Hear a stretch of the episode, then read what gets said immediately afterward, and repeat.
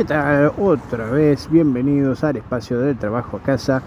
Eh, voy yendo a la mañanita, no sé qué está pasando, que a la mañana todavía tengo energías para poder hablar de algo. Eh, así que bueno, si me están escuchando, muchas gracias. Compartan, denle este, las cinco estrellitas y a la campanita para que les avise cuando mando algo. Como siempre digo al inicio, esto se graba íntegramente en el trayecto que hago desde mi hogar a la oficina o viceversa y sin ningún tipo de edición, por eso van a escuchar ruidos de mierda, de auto, de bocina, de gente que me putea de fondo, porque claro, este, ¿qué carajo estoy haciendo hablando mientras manejo? No, no estaría muy bien. Eh, bueno, estamos hablando de la construcción y todo lo que es el proceso de obra y de, de elegir qué mierda hacer y demás remodelaciones, construcciones, etc. Estábamos hablando de los distintos este, personajes que intervienen en este maravilloso evento, en este ballet cósmico de pelotudos que nos sacan la guita y nos demoran eternamente para cada cosa. Porque también, no solo por sí mismos, porque nos hacen esperar 40.000 años para darse un espacio en su agitada agenda, sino porque tienen que coordinar con otros especiales personajes que también tienen que venir en un determinado día y horario para hacer algo. Por ejemplo, verbigracia, como dicen en los libros, o VG. Eh, uno llama, eh, o sea, está trabajando con el que hace la albañilería, eh, el que va a colocarlo, el que coloca los pisos y de repente te dice, bueno, mira, por acá abajo estas, estas baldosas este, hay que reacomodar un cable que tiene que ver con, no sé, el portero eléctrico del edificio. Entonces vos tenés que, yo no lo puedo tocar, porque yo no sé, obviamente, no, va, no tiene por qué saber cada uno 10 mil millones de cosas. Cuanto más sepa, mejor, flaco, pero digamos que no se animan por ahí a tocar este, la joda esta del, portero eléctrico, porque capaz que hacen una cagada y dejan a todo el edificio sin, este, intercomunicador del portero, ¿verdad? Eh, así que bueno, dada esta situación, uno tiene que paralizan ahí, te dejan un lugar sin baldosa te colocan todo el piso y te dejan ese espacio y te dicen, bueno, habla con el de el que hizo la instalación del portero del edificio, pongámosle, este, y cuando esté conectado, eh, cuando termine de acomodar los cables ahí, vos avísame. ¿eh? Bueno, entonces llamás, a, llamás al que especialista en porteros eléctricos, le comentaba la situación, dice, no, pero bueno, yo ahora veo cuando voy, porque no es la, el mismo nivel. Primero que es por ahí te toca trabajar con alguien que no es de tu confianza, sino que es alguien que depende de, su conocimiento de haber hecho trabajos en un consorcio de edificios, entonces conoce dónde va cada instalación o, o lo que mierda fuera. Entonces esa persona, capaz que vos no la conoces y no sabes qué tanto nivel de responsabilidad o velocidad de respuesta tiene. Entonces por ahí te puede pasar que llamás para una pelotudez como esa, terminando de colocarte un piso y llamás para una pelotudez como conectar tres cables de mierda. Está bien, una pelotudez, una pelotudez que no sé hacer y que nadie sabe hacer salvo él, ¿no? Pero una pelotudez al fin, porque para el tipo son dos minutos, pero en vez de venir y hacerlo, te, hace juntar meo durante, no sé, tres, dos, tres semanas, que se te paraliza todo, porque no puedes poner ese puta, esa puta baldosa de mierda, y entonces no puedes cerrar ese paso. Sin esa baldosa no puedes continuar al otro.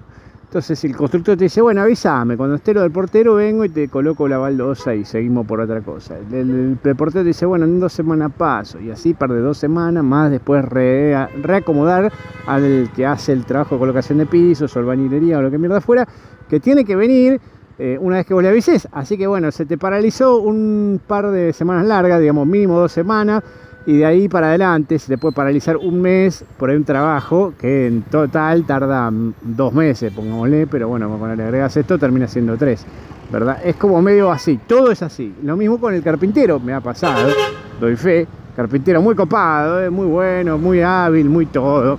Uno lo va a ver, primero que uno discute con, el arquitecto y con el, con el albanil, uno discute temas de diseño, el carpintero como todos los profesionales siempre quiere tener razón y te va a decir cómo es mejor hacerlo. Por más que vos quieras hacer, este, a ver, yo quiero construir un iglú.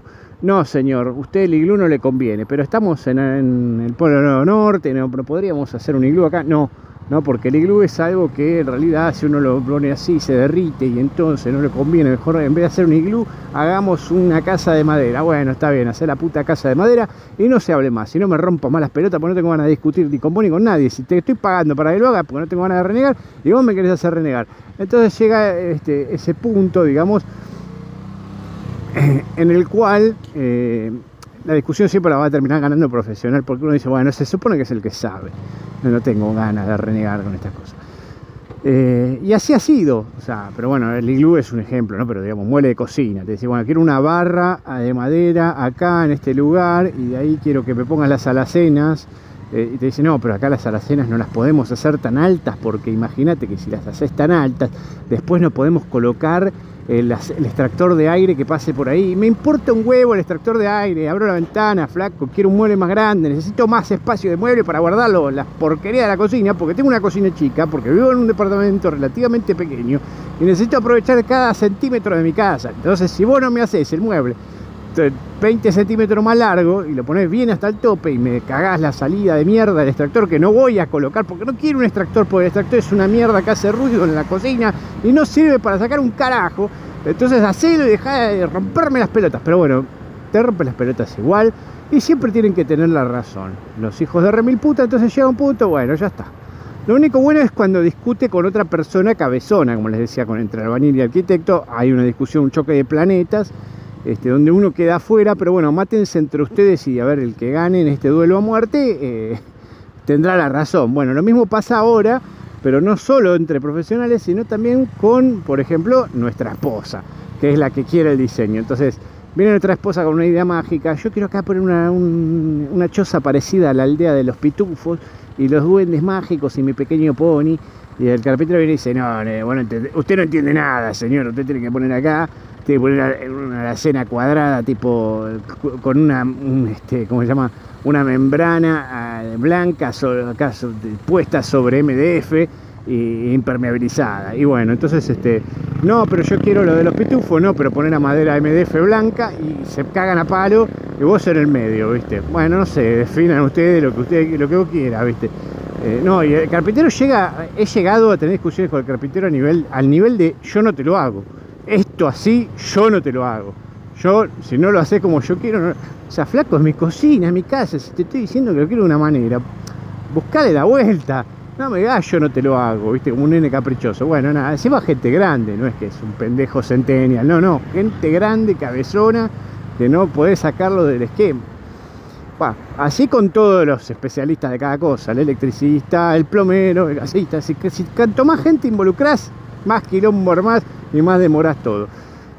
De hecho, con el carpintero y el constructor estuve, no quiero exagerar, pero habré estado demorado más aproximadamente un mes porque el carpintero se demoró la entrega y si no ponía el mueble no podíamos terminar de poner determinadas cuestiones de terminaciones en la cocina, con lo cual no podía avanzar la obra y todo estaba paralizado hasta que venga el carpintero. Eh, y bueno, nada, toda una mierda, como siempre. Este, como les explicaba, el quilombo que genera, ¿no? Bueno, más allá de la involucración, también está el otro tema, el profesional que te pide que vayas a comprar vos. Ese es uno de los peores especímenes. O sea, el tipo está tan ocupado o no tiene movilidad propia que te dice, anda a comprarme, no sé, tal cosa. Te manda por ahí a buscar, no sé, un caño, una, un caño ahora es de plástico son, ¿no? Pero le seguimos diciendo caño. Algo de la cañería, algo de electricidad, algo de lo que mierda sea, un pedazo de cemento, este, no sé, baldosas, lo que vos quieras tener que ir a comprar. Mira, ¿por qué no lo compras y lo traes y así cuando lo tenés avisame y yo voy? Te, te, endosan a vos el quilombo. Vos estás pagando porque no querés hacer una mierda. Si no, no pagás. Si querés cargar bolsa de cemento, baldosa, lo haces vos o aprendés a hacerlo rompiendo todo, no te importa. En vez de pagar lo que pagás para que te hagan la obra, te mandás de cabezón y no sé, te miras un video en YouTube de cómo poner algo y trata de que te salga bien, rezándole a todos los, este, todos los santos, a lo que vos quieras. Alá, Jesús, Buda, lo que venga. Eh, sin embargo, esta gente parece que no entiende el concepto de que uno contrata a alguien para hacer esto no porque este, sea un crack, sino porque no tiene ganas de hacerlo uno mismo o no sabe hacerlo uno mismo y no tiene ganas de aprender. Entonces te contrato para que me simplifique la vida. O sea, yo te pido vos que hagas mi laburo. O sea, yo no es que... A ver, no es que, me contratan a mí, pongámosle, vamos a ver un, médico y el médico nos dice, bueno, este, ahora fíjese, tómese la presión usted y cuénteme cómo le dio. Y después tómese la temperatura y me dice cuánto le da. Y después, a ver, escuche su propia tos a ver qué tal suena, cómo suena, un poco seca, si suena seca avíseme, qué tan seca. No, o sea, viene el médico y lo hace, no sé, o una mismo una cirugía tampoco la podría hacer el paciente, o el familiar del paciente que lo llevó, ¿no? Bueno, señora, hágale, acá haga una incisión y bueno, fíjese ahí que no corte, que no corte esta arteria principal porque puede morir desacrada. Bueno, no sé. El constructor no, así como otros especímenes profesionales de los que hablaré en su oportunidad, pero uno de ellos el contador, que creo que lo nombré por solapadamente en alguno que otro de los episodios de la familia, pero el contador es un ser siniestro que te pide que le hagas todo para trabajar. Bueno, entonces en vez de hacer él, o sea, uno contrata un contador para que te haga laburar a vos, te tiene así cagando, pasame tal dato, pasame tal otro, carga esta planilla en esta página, fíjate cuánto te da el número tal, bueno, cuánto es 724 por 428 dividido 5.429. Y así con todo, ¿viste? Te manda todo para que vos hagas como deberes. Es como una señorita maestra que te manda por mail encima, porque son de la vieja escuela, ¿viste? Te mandan por mail como si fuera una oficina, todas las pelotudeces que necesitan y sin, con poco o nada de información al respecto, porque ellos tampoco saben una mierda. Bueno, esto pasa parecido en la construcción cuando el tipo te manda a comprar cosas que vos no sabés. O sea, te dice, mira, comprate, quiero un piso así, lisito y que brille. Ah, bueno, mira, andá y compralo pero no te dice, nada, te conviene porcelanato, te conviene poner este mármol, te conviene poner un piso de no sé qué, o, tiene que ser de qué característica, de qué marca es buena. No te dicen nada, andé y compralo, elegir voy a comprarlo, ¿eh? Vos tenés que ir a una tienda de pisos, te encajan cualquier poronga, no sabes qué mierda compraste, por ahí la mayoría de las baldosas que compraste son una cagada, y claro, después el tipo viene a colocarlo y te dice, pero ¿qué compraste? Esto está todo ondulado, no está recto, no te lo puedo colocar porque va a quedar como el culo. Y, pero pelotudo, te dije que me, avisara vos qué mierda creo que lo compre, no me metas a mí en este quilombo porque te pregunté. No, bueno, y bueno, lo hacemos así, lo hacemos así. Lo mismo con las mediciones, te dice, bueno, medí toda la casa. ¿Cuánto te da? Tanto. Bueno, compré un poco más, pero yo vivo como el culo, ¿entendés? Yo no tengo ni un metro profesional, ni tampoco tengo por qué hacer las cuentas de mierda de superficie de cada habitación. O sea, flaco, agarrá, vení, medí y decime cuánto tengo que comprar por lo menos. No, no te dicen ni eso. Como tienen tiempo para venir, no te lo quieren demorar y aparte, porque son un poquito vagos, se pueden zafar de hacer alguna estupidez, lo hacen, eh, te mandan a vos de chepibe y siempre termina mal. Siempre, siempre. Vas a comprar algo a la ferretería y siempre el puto ferretero te tiene que preguntar alguna mierda más. O sea, vos vas a comprar, hola, sí quiero, no sé, me pidieron que compre no sé, un codo para cañería. Bueno, pero ¿qué, tipo, qué diámetro? No sé, bueno, pregunte porque hay este, este, este, de este color, de esta marca, de plástico o de hidrobronce o de la garcha doblada, o lo quiere de titanio, de kriptonita o de, de, vibranio del universo Marvel. Eh, o sea, no sé, señor, yo no sabía tanto, solo me dijeron que compré un codo para cañería. Bueno, esto es lo mismo para la construcción eh, en cualquiera de los rubros te, cagan volviendo loco con preguntas pelotudas desde la ferretería, con lo cual te querés matar, porque la verdad que es una reverenda mierda. Este, pero bueno, uno hace lo que puede dentro de ese espamentoso, de, esa espantosa labor, mejor dicho, de ir y comprar como un chepibe, podemos encontrarnos este, con bastantes torpezas propias que después obviamente nadie se va a hacer cargo del muerto. O sea, no es que el ferretero te dice, disculpa que te mandé a comprar, la verdad que te tendría que haber dicho, en vez de que traigas esta mierda, te, tra te hubieras traído lo que necesitabas de verdad o algo que te servía. Porque aparte te miran, ¿no? Compra una ficha térmica, una ficha de térmica para electricidad. Y te dice, pero esta marca compraste es una mierda. Y yo qué carajo sé, flaco, no soy electricista, la puta que te parió.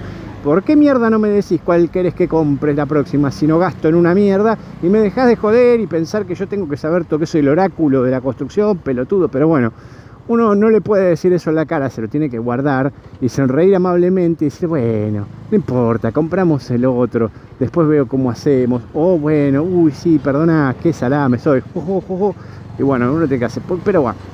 Con la pintura lo mismo también, a ver qué tipo de pintura, ¿no? Que está la, la, pintura impermeabilizadora, la pintura este, de plástica, la pintura de látex, la pintura de interiores, de exteriores, la pintura de la puta que te parió y después para pintar tenés distintas herramientas, que la brocha, que el rodillo, que el porta, hay una mierda que pone para poner un poquito de pintura y pasar rodillo, eh, la mano en coche y después la mezcla del color que vos querés que la tenés que guardar como, es como un código secreto que tenés que saber cuánto le pusieron de cada cosa o qué código tiene el color de mierda que elegiste, porque el día que tengas que repintar algo y no tenés el mismo color, tenés que repintar todo.